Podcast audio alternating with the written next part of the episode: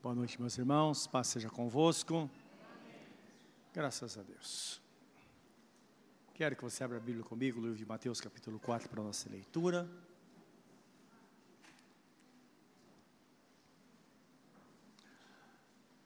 Nós vamos ler sobre a tentação de Jesus.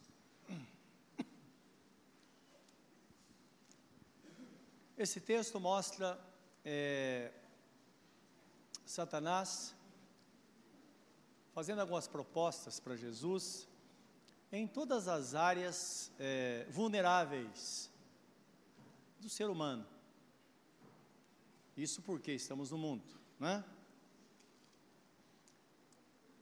Então aqui Satanás propõe a Jesus que transforme pedra em pães. E depois vemos ele levando Jesus no pináculo do templo, na torre do templo, e mandando que ele pulasse para baixo. E por fim, mostrando ele todos os reinos da terra, dizendo: Eu vou dar tudo para você, contanto que você se prostre e me adore. Se nós analisarmos, é aquilo que o homem aspira. Primeiro, pelas necessidades básicas. Muitas vezes o homem faz qualquer coisa para supri-la.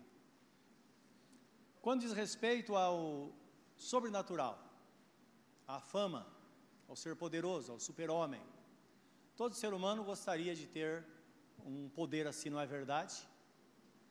Os crentes exploram um pouco mais. E muitas vezes até foge da simplicidade da ação do Espírito Santo, porque todo mundo quer mostrar. E como não, não tem muita coisa a fazer, a não ser que seja um grande propósito de Deus, tem pessoas que até mudam a voz para tentar dizer, não, olha, está acontecendo algo muito sobrenatural. Então a tentação do ser humano está acima do normal. E por último, o ser humano ele deseja possuir. Então Satanás chega e fala, olha, dou tudo se você quiser, contanto que prostrado você me adore. E nós vemos aqui Jesus, de uma forma miraculosa, ele usando a palavra para combater Satanás. Mas o que mais impressiona nesse texto é que todas as vezes que Satanás fez a proposta a Jesus, dizendo que ele poderia fazer, e ele não estava mentindo. Isso que é impressionante. Satanás, que é o pai da mentira, aqui está falando a verdade para Jesus. Né? E isso mostrando a nós que, como crentes agora, nós podemos fazer muitas coisas, mas não devemos fazê-las. Tudo é, me é lícito, diz o apóstolo São Paulo, mas nem tudo me convém fazer. Isso indicando que o crente precisa estar, viver no, no discernimento de Deus, para que tenha uma vida modesta, fazendo aquilo, sempre aquilo que traz edificação.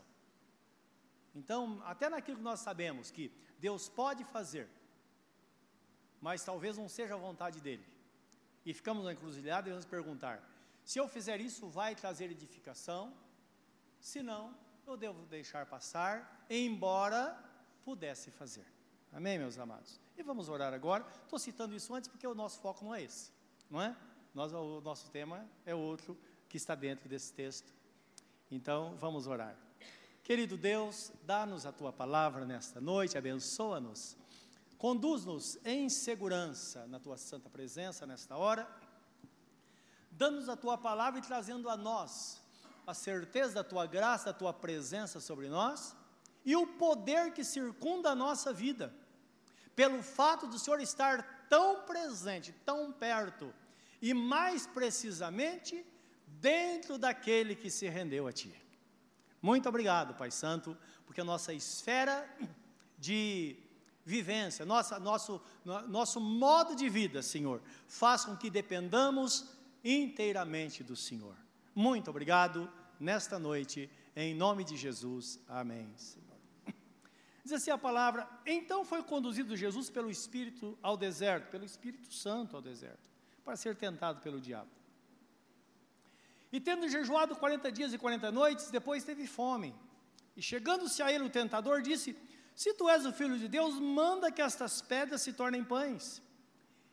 Ele, porém, respondendo, disse: Está escrito: Nem só de pão viverá o homem, mas de toda a palavra que sai da boca de Deus. Então o diabo transformou, o transportou à cidade santa e o colocou sobre o pináculo do templo. E disse-lhe: Se tu és o filho de Deus, lança-te daqui abaixo, porque está escrito: Aos seus anjos darás, dará ordens a teu respeito e tomar-te-ão nas mãos para que nunca tropece alguma pedra. Que ele cita o Salmo 91, não é? Disse-lhe Jesus: Também está escrito: Não tentarás o Senhor teu Deus. Novamente transportou o diabo ao monte muito alto e mostrou-lhe todos os reinos do mundo e a glória deles, e disse-lhe: Tudo isto te darei se prostrado me adorares. Então disse-lhe Jesus: Vai-te, Satanás, porque está escrito: Ao Senhor teu Deus adorarás e só a ele servirás. Então o diabo deixou, e eis que chegaram os anjos e o serviram. Amém. Vamos tratar hoje sobre o tema Está escrito, que é um foco muito grande nesta palavra. Direto ou indiretamente, pelo menos cinco vezes é, é proclamado esta palavra, ou Satanás mostrando, ou então e Jesus rebatendo, dizendo também está escrito. Isso significa, meus irmãos, que se ele falou, então, como Jesus Cristo disse, se Deus falou algo, se Jesus disse algo, ele diz: passarão céus e terra, mas as minhas palavras não hão de passar. Não é? Então, falando aí realmente do, do, do, da verdade contida nesta palavra. Em Mateus 24, 35 diz a palavra: O céu e a terra passarão, mas as minhas palavras não hão de passar. Isto é, se Jesus Cristo disse, então está dito, não é? E é 100% verdade. Essa expressão, em primeiro lugar, está escrito, indica ou mostra um sinal de autoridade. Agora é bom compreender que, segundo a visão bíblica, autoridade é diferente de poder. Por isso que fala muito sobre poder e autoridade. Porque a autoridade é a habilidade para administrar o poder. Muitas pessoas têm o poder na mão. A pastora falou sobre a questão da política do nosso país. O poder está na mão. Mas é preciso habilidade, autoridade para exercer, é, para fazer funcionar, que este poder venha de fato trazer, trazer resultado. Então, autoridade na verdade, é a habilidade de aplicar o poder. E nós bem sabemos disso. Que a palavra nos ensina que o nosso Deus, ele tem, ele tem autoridade, ele tem habilidade, porque todo o poder lhe foi dado nos céus e na terra, e ele sabe muito bem dividir e com quem dividir, não é verdade? Então, isso é algo maravilhoso na pessoa de Jesus, vimos, vimos isso no livro de Apocalipse, muito aplicado. A veracidade da palavra, em segundo lugar, não é?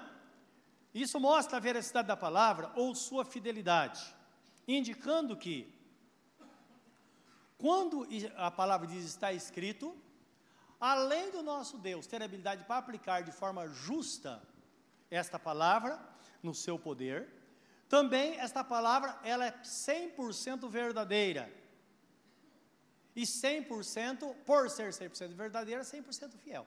Porque aquele que falou é fiel. Portanto, a palavra também é fiel. E vemos exemplos bíblicos, por exemplo. Na queda do homem, Deus havia dito: Se comeres do fruto do conhecimento do bem, do bem e do mal, certamente morrerás. Não é verdade? E o que aconteceu com o homem quando ele comeu? Ele morreu espiritualmente. Livro de Gênesis 2, 17 vem a promessa, e nós vemos o homem comendo e tendo a separação eterna de Deus. Ele não imaginava, porque às vezes nós idealizamos as coisas. Ele não imaginava que, o que ele pensava é que se ele comesse como Deus disse, ele ia cair morto. Mas ele não imaginava que a partir daí, primeiro, ele ia se sentir separado de Deus, debaixo de eterna condenação, e além disso, a morte ia imperar. O homem agora passou, passou a ter um prazo para viver, e muito curto, e de repente a morte vem e o leva, não é? Para sempre, se não fosse a graça de nosso Senhor Jesus Cristo. Efésios 2:1 fala, faz alusão a esta morte, quando está escrito que todos nós estávamos mortos em nossos pecados e delitos, quando andávamos segundo o príncipe da potestade do ar, segundo o espírito que atua nos filhos da desobediência. Isto é, o espírito maligno atuando na mente do homem e conduzindo este homem que não tem uma direção divina. Então não é conduzido pelo Espírito Santo, mas uma força do mal é que conduz a humanidade. Gênesis 3,15, isso só para que a gente eh, tome nota e guarde no nosso coração. Deus deixou escrito o seguinte: que da semente da mulher nasceria um varão, um homem, que pisaria na cabeça da serpente. E nós vemos Deus cumprindo a sua palavra quando enviou Jesus para ver este mundo, que de fato ele pisou na cabeça da serpente. E nós vemos, conforme a promessa, Jesus mais presente do que nunca nas nossas vidas, na terra, na igreja. Tanto é que o nome de Jesus, um dos nomes, é Emanuel, que significa o Deus conosco. O Deus que está presente para guardar, para ensinar, para salvar o perdido dos seus pecados. Então, sempre a palavra prevalecendo de uma forma tranquila. Deus disse e vai acontecer de ambos os lados. Portanto, é importante a gente entender que no livro de Mateus 28, 19, ele diz assim: ele dá uma palavra, uma ordem dizendo: Ide por todo mundo, pregai o evangelho a toda criatura, não é? Ou melhor, ide por todo mundo, ensinai todas as nações, estou citando Marcos, né, mas é, é, é, é Mateus, batizando-as em nome do Pai, do Filho e do Espírito Santo, e ensinando-as a guardar todas as coisas que eu vos tenho mandado, e eis que estou convosco até a consumação dos séculos. Então ele prometeu estar conosco todos os dias até a consumação dos séculos. E ele está presente, não é? Agora mesmo ele está aqui. Nós vemos Jesus falando num texto, Hebreus 12, 11 12. Eu parafraseei esse texto, uni os dois versículos, né? Para tirar uma ideia central. Mas você pode examinar comigo aí? Que Jesus está falando aqui, é uma palavra que está em Salmos, falado pelo profeta, e agora é transcrito aqui no livro de Hebreus, que diz assim: eu não me envergonharei de chamá-los de meus irmãos, anunciarei o teu nome a eles e cantar-te-ei louvores no meio da congregação. Então, como Deus prometeu, Jesus Cristo veio, deu a vida para nós, nos salvou, ou deu a vida por nós, nos salvando. E Ele está conosco, Ele conhece o ser humano, Ele sabe o que esperar de cada um de nós, Ele conhece a sua igreja. Mas a coisa que me chama a atenção é que numa oração ao Pai, ele diz: Pai, eu não me envergonho de chamá-los de meus irmãos. Por que será que ele diz isso? Porque às vezes nós podemos nos envergonhar dos nossos próprios irmãos, não é verdade? Ele diz: Eu não me envergonho. Ele conhece é, as nossas forças, conhece as sombras das nossas vidas, mas ele tem a provisão para fazer com que o crente ele vá crescendo e como está escrito, um dia a obra vai ser terminada. E quando a obra estiver terminada, esta pessoa vai estar impecável, preparada para herdar a eternidade com ele. Isso tudo porque ele disse que faria e ele faz. Naturalmente, também está escrito, ou melhor, está escrito também significa que ele mostra o poder e eficácia da sua palavra. Então é bom que entendamos o poder da palavra de Deus. Isso é importante porque existem muitos crentes que ao invés de focar no poder da palavra de Deus, o que está escrito de fato, ela presta mais atenção naquilo que Satanás disse. E olha o que diz a Bíblia Sagrada acerca da palavra em Hebreus 4:12. A palavra de Deus, ela é viva e eficaz. Isto é, ela está viva e resolve. E mais penetrante que qualquer espada de dois gumes, dois cortes, e penetra até a divisão da alma e do espírito e das juntas e medulas, e é apta para discernir os pensamentos e intenções do coração. Quando estamos diante da palavra, de uma forma sutil, a palavra vem dentro de nós e nos dá discernimento. Isso nós vamos ter. Porque existe ou encontramos muitos irmãos que têm problemas emocionais sérios e acham que são problemas espirituais. Ou então, o problema é físico e acha que é emocional. Então a, tendência é misturar. E aqui o texto fala que através da palavra nós podemos ter discernimento. O que é físico, o que é emocional, da alma, ou o que é do espírito. Claro, humanamente falando, Jesus disse: os sãos não precisam de médico, mas sim os doentes. Se está doente fisicamente, isso nos sugere devemos procurar um médico. Não é verdade? Estão com um problema emocional da alma, então é procurar ajuda, um psiquiatra ou um psicólogo. O psiquiatra, ele vai usar o recurso da medicina para trazer o equilíbrio, o equilíbrio na área física, para que o emocional também alcance o equilíbrio. E o psicólogo vai dar orientação e desafios, dentro da psicologia comportamental principalmente, para que esta pessoa possa reagir e voltar à normalidade. Quando há problema espiritual, é recomendável uma direção espiritual. Como estamos falando de profissionais dentro da concepção da palavra, então, como nós falamos de um médico, falamos de um psiquiatra, um psicólogo, então, o sistema espiritual, chame um pastor. Dentro da concepção profissional, não é? E nós sabemos que por cima disso nós temos Jesus como supremo. Jesus ele é o médico dos médicos, na é verdade. Quem entende melhor a nossa mente do que Jesus? Quem conhece os nossos pensamentos como Jesus?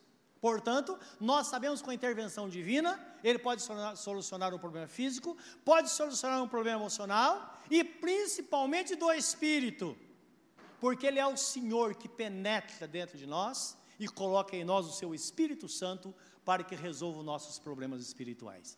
Então, o livro de Hebreus coloca Jesus como supremo em tudo. Ele é o Senhor de todas as coisas, não é? E estão equivocados os nossos irmãos. Dizem assim: não, olha, pastor não existe. Ora, se existe o Supremo Pastor, é porque existe pastor. Se não existe pastor, não existiria o, pastor, o Supremo Pastor, como diz o apóstolo Pedro na sua epístola. Não é verdade? Só tem o sumo sacerdote porque existe o sacerdote. Então Jesus ele é o supremo em tudo. E falando de pastor, do que cuida da igreja. Efésios capítulo 2, versículo 1 diz que Deus deu uns para a igreja como apóstolos, outros como pastores, evangelistas, mestres e profetas, visando o aperfeiçoamento dos santos, para que eles não sejam levados por qualquer vento de doutrina e enganados pelos homens que agem fraudulosamente, transformando o evangelho como fonte de lucro. Isso está no livro de, já estou citando, Efésios capítulo 4, do versículo 11 até o versículo 16. Amém, meus irmãos? Então Deus colocou todos os recursos da igreja para que o, os homens tivessem um reflexo da divindade, mas sempre o Senhor é o supremo em todas as coisas, de quem nós devemos depender inteiramente. E é importante entender que todas as verdades contidas na palavra de Deus, quando diz que é viva e eficaz, mais penetrante que espada de dois gumes, ela traz discernimento aos pensamentos e intenções do coração. A palavra faz uma pessoa mudar de ideia. A palavra faz com que a pessoa mude os seus pensamentos. Quantas pessoas entram na igreja? Às vezes vem aqui e muitas vezes o pensamento firme dela é que aconteça alguma coisa para que ela não tire a sua vida. E ela é alcançada por Deus, e nunca mais ela pensa em cometer suicídio. Aqui deve ter pessoas, não é? Que passaram por isso. Onde Satanás dizia: não, tira a vida, acaba com tudo, não tem mais jeito. O melhor é não viver. Aí a palavra vem e faz a pessoa mudar de ideia, porque a palavra, ela muda as intenções, o propósito do coração, não é? E só Deus pode fazer isso. Então é importante entender que esta palavra, a palavra dita pelo Pai, nosso Deus Pai Todo-Poderoso, as palavras ditas por Jesus, nosso Senhor, e as palavras ditas pelo Espírito Santo através dos profetas e dos escritores da Bíblia, que faz dela uma palavra santa, esta palavra, ela é igualmente poderosa, com o mesmo valor. Porque Jesus, meus irmãos, ele é igual ao Pai em majestade e poder. Isso é importante porque existem pessoas que costumam colocar Jesus numa categoria inferior. Deus Pai, Jesus e Espírito Santo. Não, a Trindade são iguais em poder e majestade, não são, na verdade, três deuses, mas três pessoas da mesma divindade, constituída num só Deus. Isso é maravilhoso, misterioso, é algo espetacular, mas de difícil compreensão. Mas nós podemos parar é um, um pouquinho de esforço de raciocínio, a gente consegue pelo menos entender um pouco. Quando olhamos para nós, vemos que temos corpo, alma e espírito, não podemos separar os três, mas vemos distintamente cada um agindo no tempo determinado, não é? Então, se eu sinto alguma dor, eu falo, puxa, está me doendo o joelho. Alguém fala, é, seu corpo não está bem.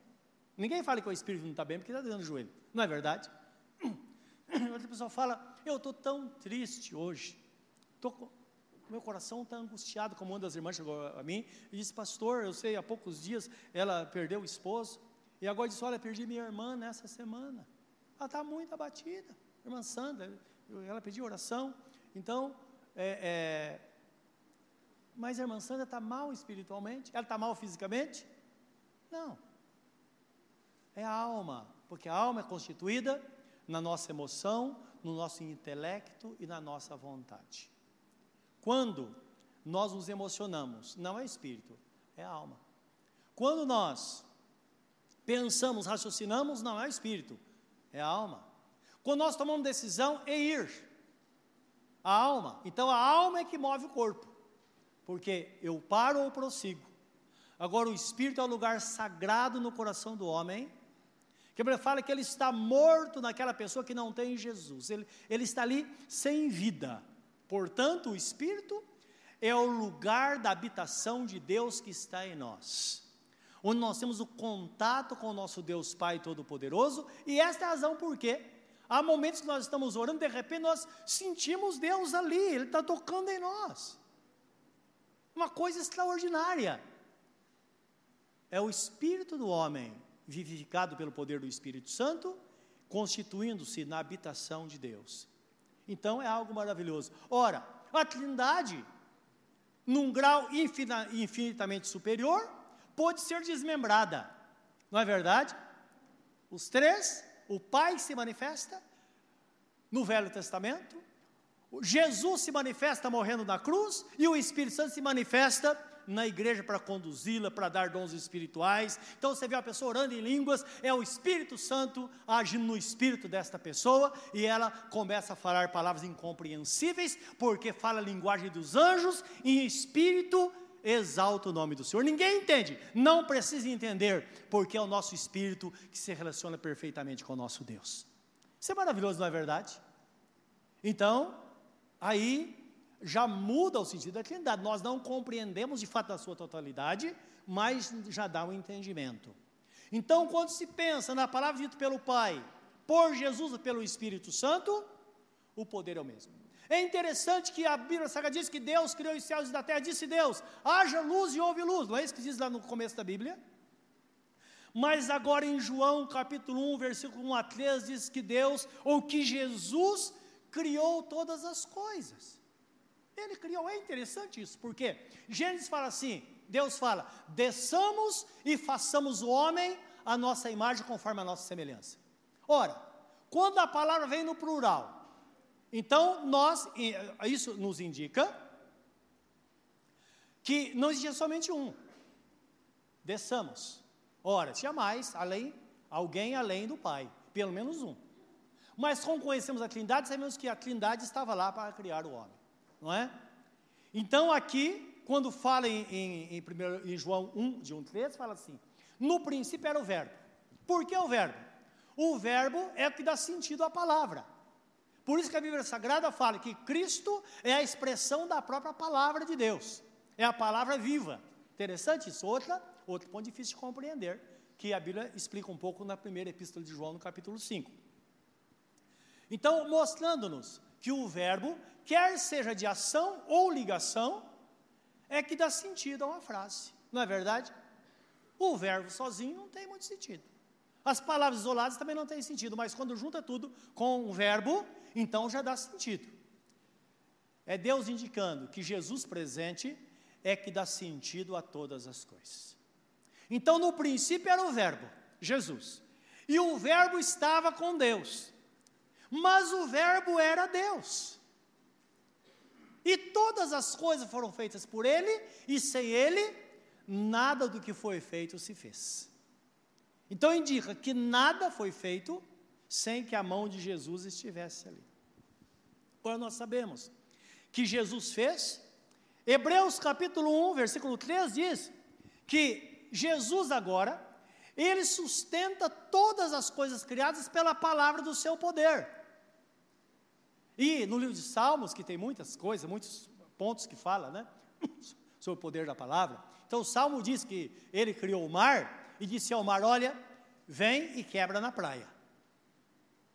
Não importa o que aconteça, mesmo que a terra esteja abaixo do nível do mar, a água não vai além. Um país como a Holanda, por exemplo, fica abaixo do nível do mar. A água chega ali e não avança. O homem, sim, ele tenta avançar, não é? Mas Deus deu a ordem, vai só até aqui. E é interessante que para todas as coisas, até na nossa vida, não há ordem. Deus não trabalha na nossa mente e consciência dizendo: olha, até aqui você veio, daqui você não vai mais. Não é verdade? É verdade ou não? É a consciência, é Deus trabalhando. Então Jesus criou e deu a palavra dizendo: aqui é o limite. Por isso que nós dizemos: há limite para todas as coisas debaixo do céu e acima também, porque até para Deus existe um limite, um grau de tolerância, e nós nunca sabemos até quando ele vai esperar. Uma coisa é certa. Livro de Provérbios, capítulo 29, acho que versículo 1, se não fala a memória, está escrito que o homem, que ele é repreendido por muitas vezes, mas endurece a sua cerviz, cerviz essa parte do pescoço, isto é, permanece de cabeça dura, ele poderá ser quebrantado de uma vez por todas sem que haja cura. Então, indicando que há um limite para Deus também, não é? Deus é tolerante, Ele é amável, Ele é compreensivo, mas existe um limite, como aconteceu com o pai do filho pródigo. Brigou, brigou, brigou, até que o pai falou: chega, pega o que é seu e some da minha presença. Então, sempre vai haver um limite, não é? Na sua casa há um limite. Cuidado. Você, filho, há um limite para os seus pais. Pais, há um limite para os filhos. Marido, há limite para para sua esposa, há limite para você. Sempre existe um limite. Chega um momento em que as decisões são tomadas e, acima de tudo, elas precisam ser tomadas, não é? Agora, esse mesmo texto mostra Jesus sustentando, mas também ele reinando soberanamente como Deus Todo-Poderoso que reina e reinará eternamente. Agora é importante isso porque aqui nós vemos o Pai e Jesus trabalhando de forma diferente. Por quê? O Pai reina sobre toda a terra. Não é isso? A Bíblia está escrito: do Senhor é a terra e toda a sua plenitude. Tudo pertence a Deus, nada Satanás. Quando a Bíblia fala o mundo jaz no maligno, está falando do sistema do mundo o mundo sendo conduzido pelo espírito da potestade do ar, que é esse espírito maligno que age na mente das pessoas para levar pessoa, as pessoas ao caos. Mas o nosso Deus domina sobre a sua criação. Jesus também domina. Só que ele não domina agora sobre o mundo todo. Vai acontecer. Então a Bíblia fala no livro de, de Apocalipse.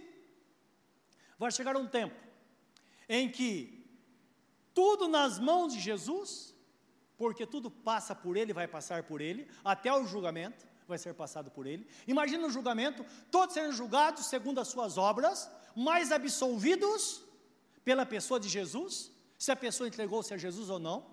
Então, tudo tem que passar por Jesus, não é?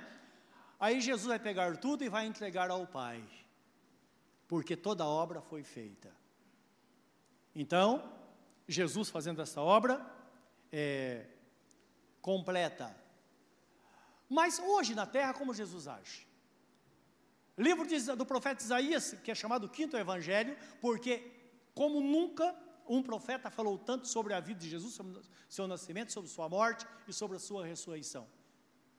E lá no capítulo 9 de Isaías, versículo 6, quando fala, um filho se nos deu, não é? Um menino nos nasceu, um filho se nos deu, e seu nome será maravilhoso, príncipe da paz, conselheiro, pai da eternidade, Deus forte, e o principado estará sobre os seus ombros, e o seu reinado não terá fim, como Deus disse, está escrito. Então, o principado, se você for ver lá, depois tem a curiosidade de examinar, principado significa um território governado por um príncipe. Jesus, ele governa um território, a vida individual de cada um. Numa família, ah, Jesus governa a minha família, mas está uma bagunça lá, ele não está governando. Mas se há um crente lá, Jesus está governando a vida daquele crente.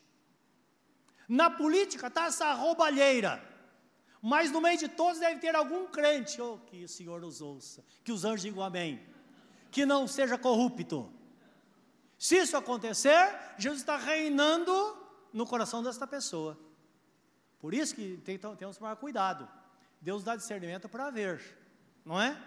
E essa é a minha reserva com pastores que se metem na política. Lugar de pastores é cumprir o seu papel e pastorar a igreja e não entrar em lugar que não é chamado.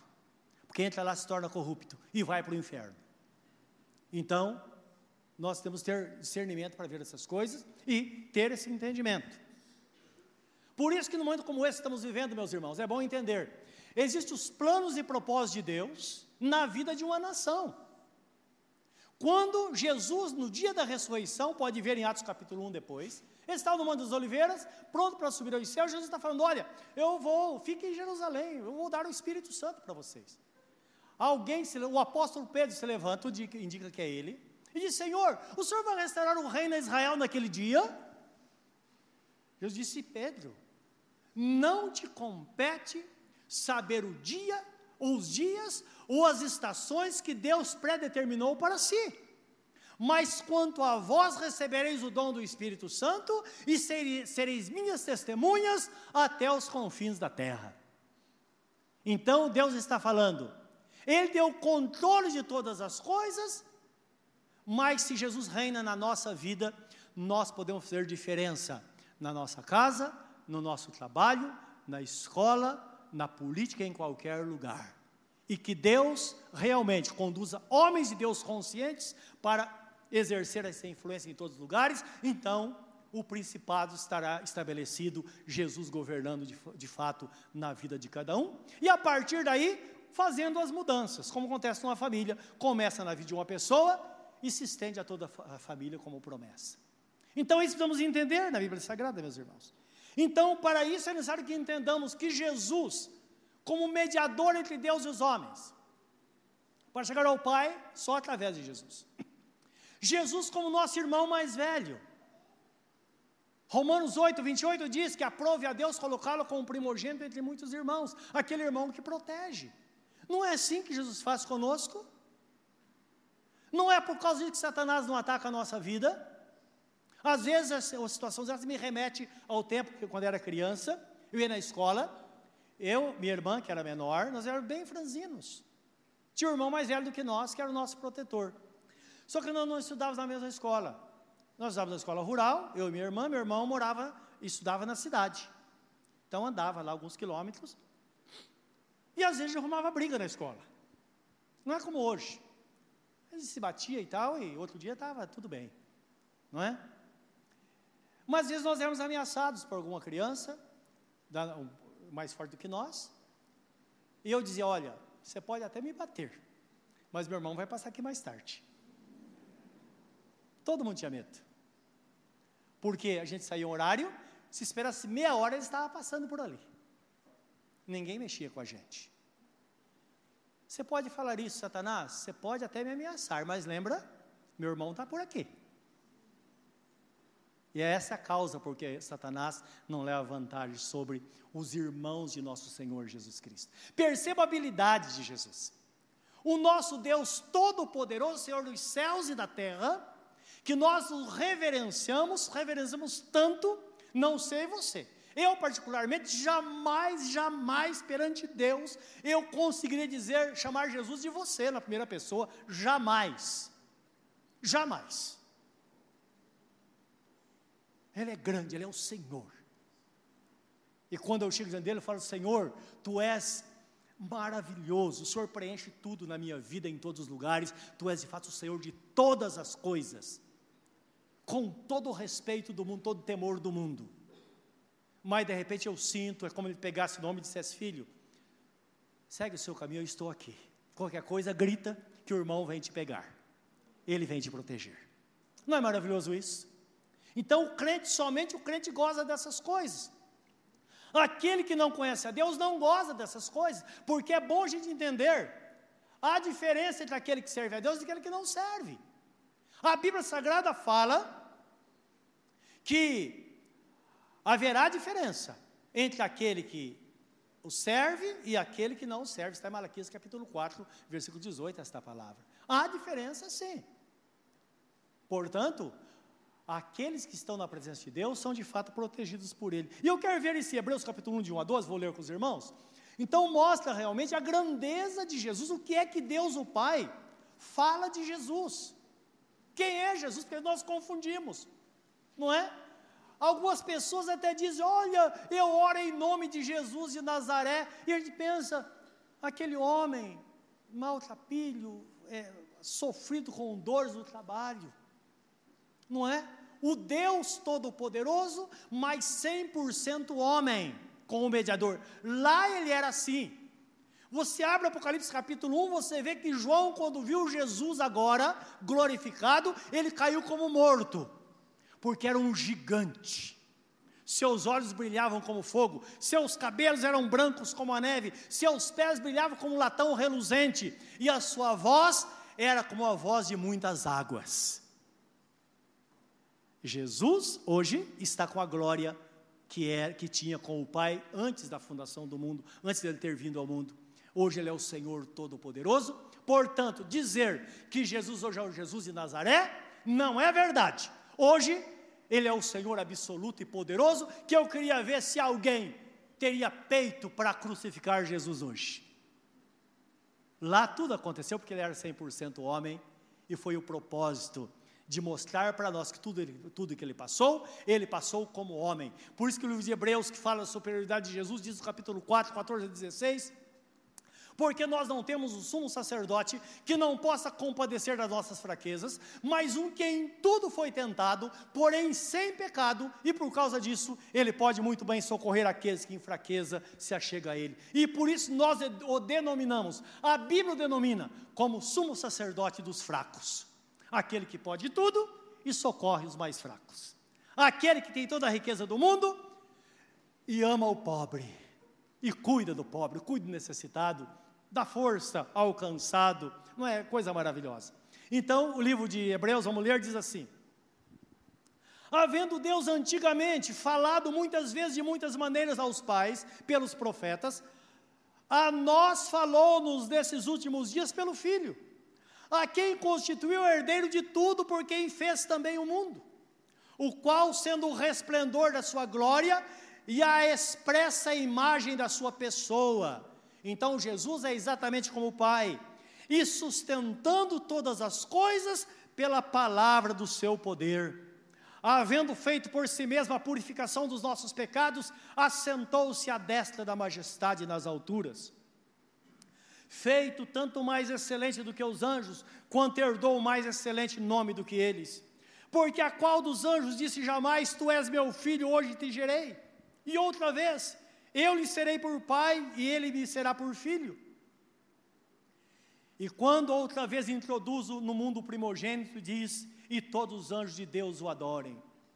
E quanto aos anjos, diz: o que de seus anjos faz ventos e de seus ministros labaredas de fogo.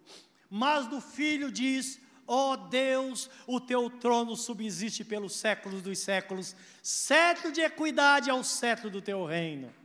Amaste a justiça e aborreceste a iniquidade, por isso Deus, o teu Deus, te ungiu com óleo de alegria, mais do que a teus companheiros.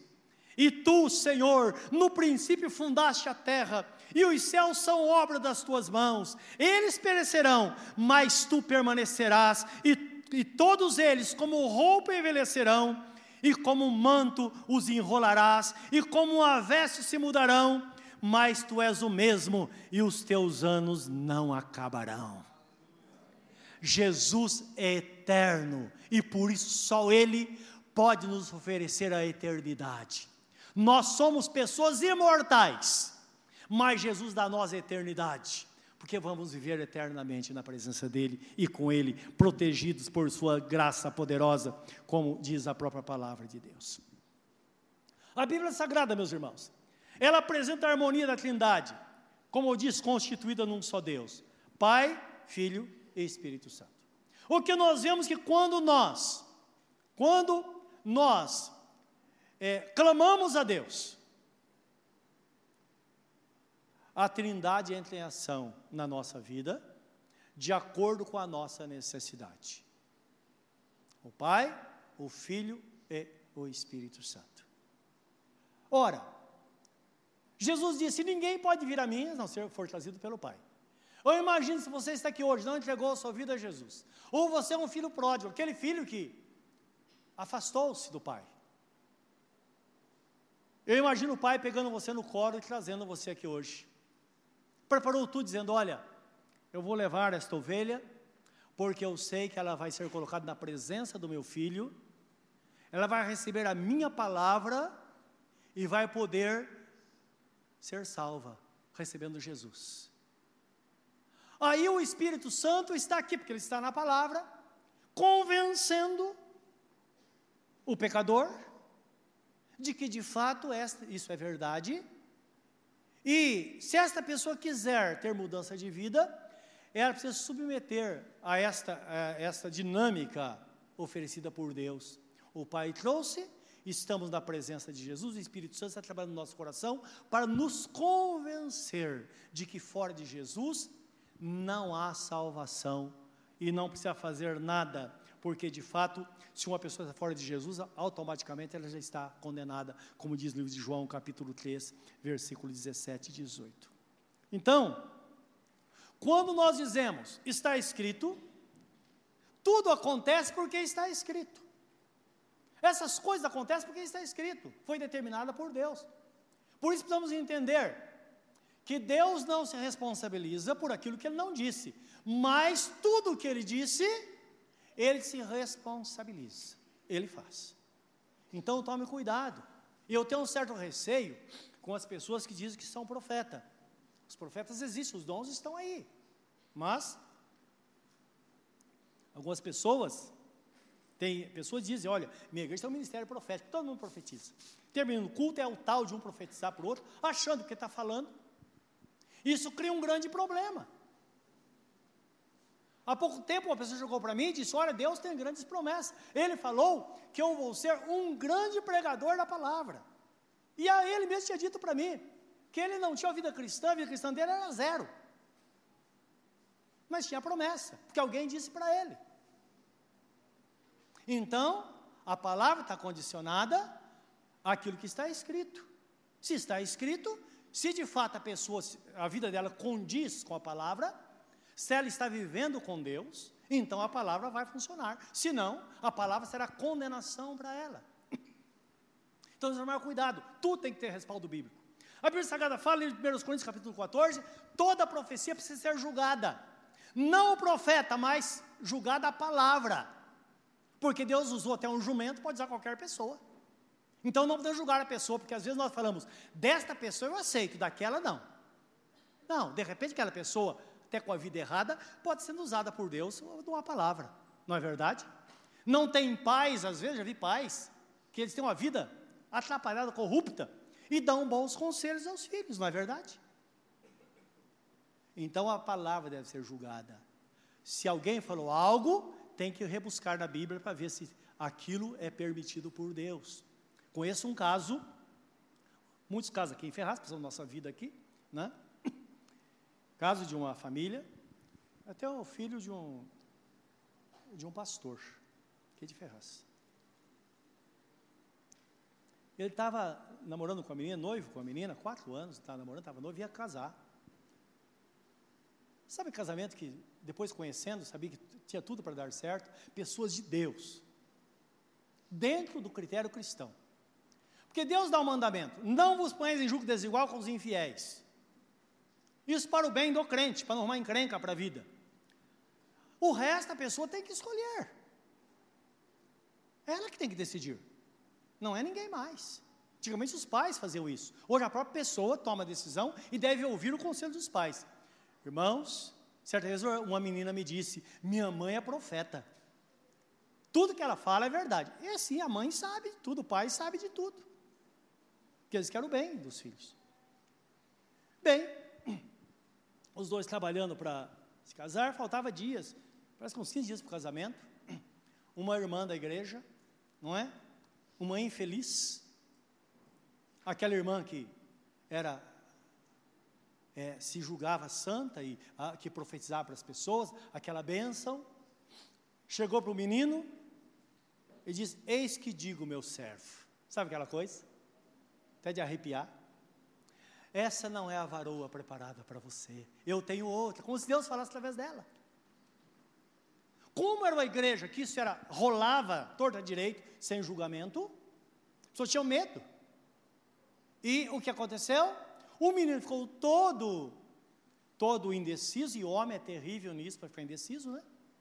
De repente, parou com tudo. E aí, olha, não sei o que aconteceu, sabe o que é? Não queria falar para a irmã, não é? Vamos dar um tempo. Conclusão: romperam, não se casaram. Aí, passado pouco tempo, chega esse menino, não é? já sabia quem era, eis que estou te preparando tal pessoa, e ela, quando você olhar, ela vai chegar, sabe aquela coisa que Deus vai promover os encontros, aquela coisa louca?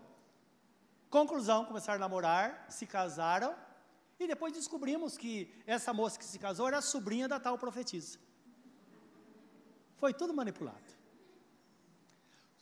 Todo mundo é infeliz.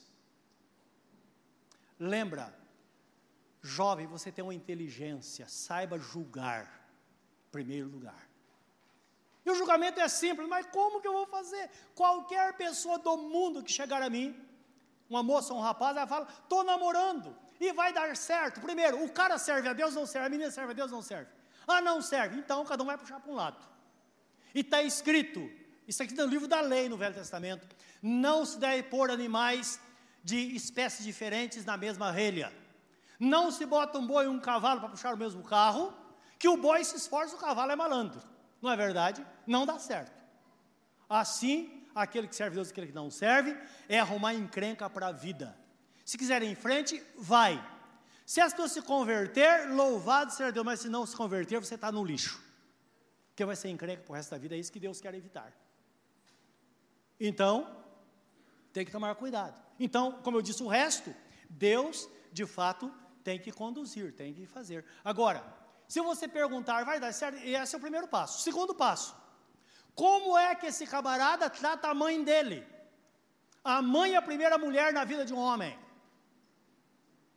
Se o cara é mal criado, enfrenta a mãe, despreza a mãe, você será a mãe como a mãe dele no futuro. Isso não, não muda. Se a menina, como que ela enfrenta o pai? Como que é a relação dela com o pai?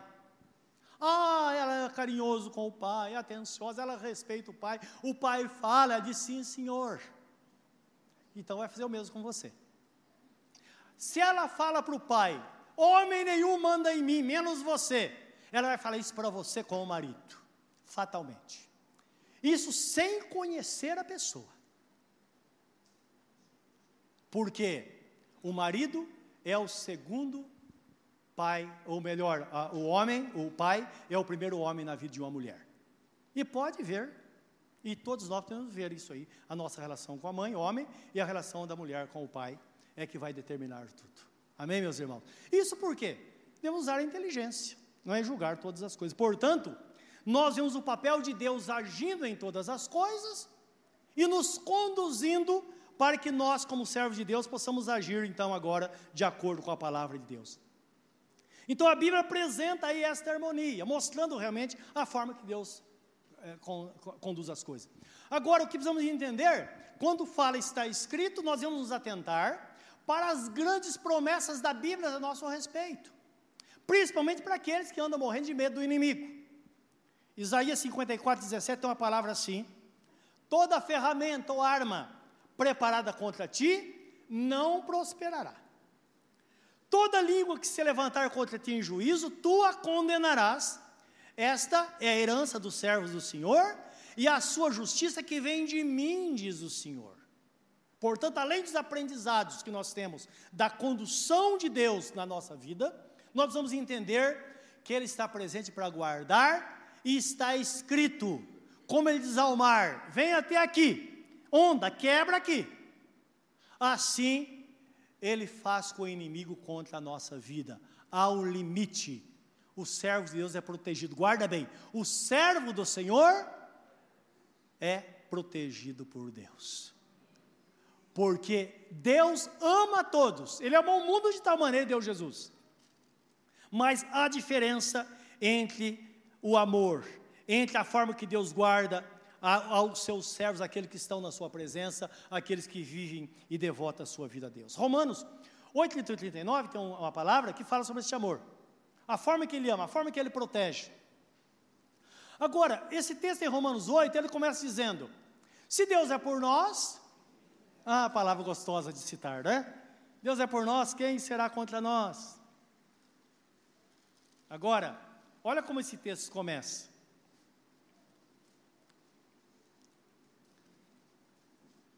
Aqui o Espírito Santo fala através do apóstolo. Que diremos, pois, essas coisas? Que coisas são essas?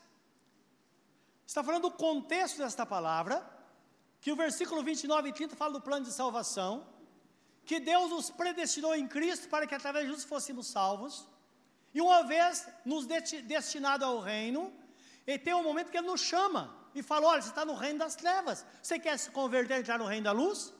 e nós atendemos ao chamado, nós somos justificados, nossos pecados são perdoados, e uma vez perdoados, nós entramos no caminho e a glória de Deus se estabelece então na nossa vida. Ele passa a nos conduzir. E ele fala à vista dessas coisas.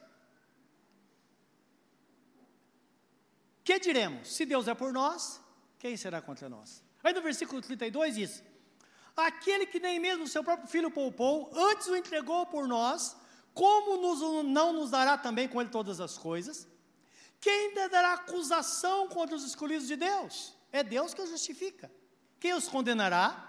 Pois é Cristo quem morreu, ou antes quem ressuscitou dentre os mortos, o qual está à direita de Deus e também intercede por nós. Por que também? Porque o Espírito Santo é o outro intercessor, que está em 1 Coríntios capítulo, capítulo 8, 8, versículo 26. Então, quem vai nos condenar? Ele que intercede por nós. Versículo 35.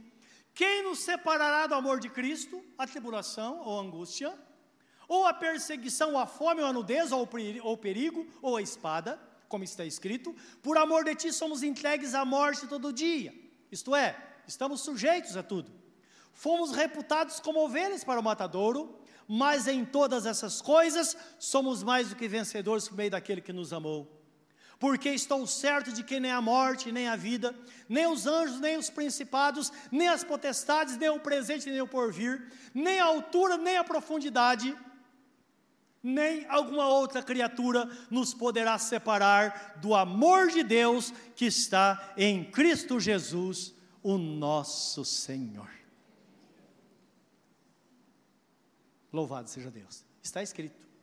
Mas também está escrito, para finalizar, que todo aquele que se rende a Jesus será salvo. Todo aquele que não se rende a Jesus já está condenado.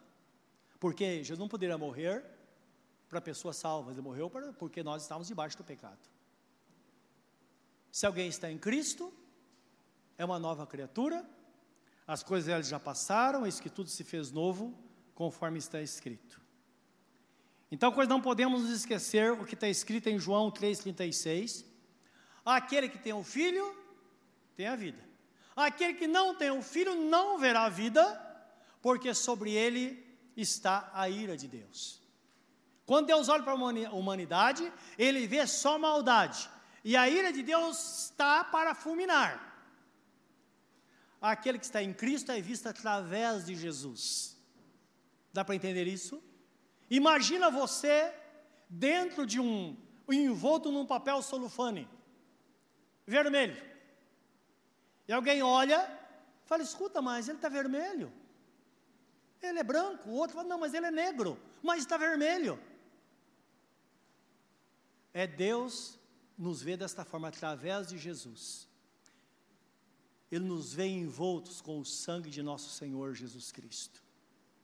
E quando Ele nos olha, nós somos aceitos pelo Pai, não pela nossa justiça, mas porque nós aceitamos o pagamento feito por Jesus. Eu deveria morrer, mas Ele morreu em meu lugar e eu aceitei o pagamento. Aceitar, aceitar o pagamento significa aceitar Jesus como seu único e suficiente Salvador pessoal. Eu fiz isso um dia. Você pode fazer isso nesta noite se você quiser. Curva o seu semblante diante do Senhor nesta hora. Lembra? Está escrito. E esta é a verdade que impera nesta noite, neste lugar, em nossos corações. Por isso que a palavra de Deus diz: vocês não eram um povo, mas agora é um povo de Deus. Vocês não estavam debaixo da misericórdia, mas agora estáis debaixo da misericórdia. Vós sois lavados e remidos pelo sangue do Cordeiro. Sois brancos como a neve. Aquele que quiser e ouvir comerá o melhor desta terra. Está escrito, meu irmão, está escrito, minha irmã, Deus tem coisas boas para a sua vida e tem um futuro promissor para você. mas nada fora de Jesus. Eu sou o caminho, a verdade e a vida, disse Jesus. Ninguém vem ao Pai a não ser por mim. Eu sou o único mediador entre Deus e os homens, disse Jesus. Diz a palavra. A palavra diz que debaixo do céu não existe nenhum outro nome dado aos homens, entre os homens, através do qual devemos ser salvos a não ser Jesus, que é o nome que está sobre todo nome. Diante dele se dobra todo o joelho nos céus e na terra. E nesta noite nós nos dobramos na presença dele. E você pode clamar por esse doce nome dizendo Jesus, Senhor, eu aceito. Eu te recebo como meu Salvador. Uma vez fazendo isso, seu nome será escrito no livro da vida seus pecados serão perdoados, e você será coberto com o sangue da nova aliança, o sangue do concerto eterno. Povo separado, menina dos olhos de Deus, povo protegido, povo salvo pela graça de nosso Senhor Jesus Cristo. Fale com Ele nesta hora, diga a Ele: Senhor, eu quero, eu reconheço. E se você quer, você pode fazer isso agora, enquanto nós nos colocamos em pé na presença de Deus. Nós temos dois minutos para fazer isso. Fique em pé diante do Senhor. E nós vamos encerrar este culto. Você quer nesta noite entregar sua vida a Jesus? Ser uma pessoa salva? Se você quer, convido você agora, sai do seu lugar e venha para frente. Nós vamos orar por você. Entra no caminho, engrossa as fileiras daqueles que estão no reino porque esse é o caminho, como diz a palavra, ande por ele. Se houver alguém nesta hora, enquanto nós cantamos ao Senhor, convido você a vir à frente para declarar perante Deus a sua confissão de fé na presença do Senhor. Cante ao Senhor esta palavra. Posso crer no amanhã. Sim, Senhor. Porque Ele Bendito seja o teu nome. Se houver alguém, mesmo seja só você nesta noite, faça a diferença. Não sai daqui sem Jesus estar no seu coração. As promessas são grandiosas. As bênçãos são reais. E o Senhor quer dar a você nesta noite uma nova chance de vida.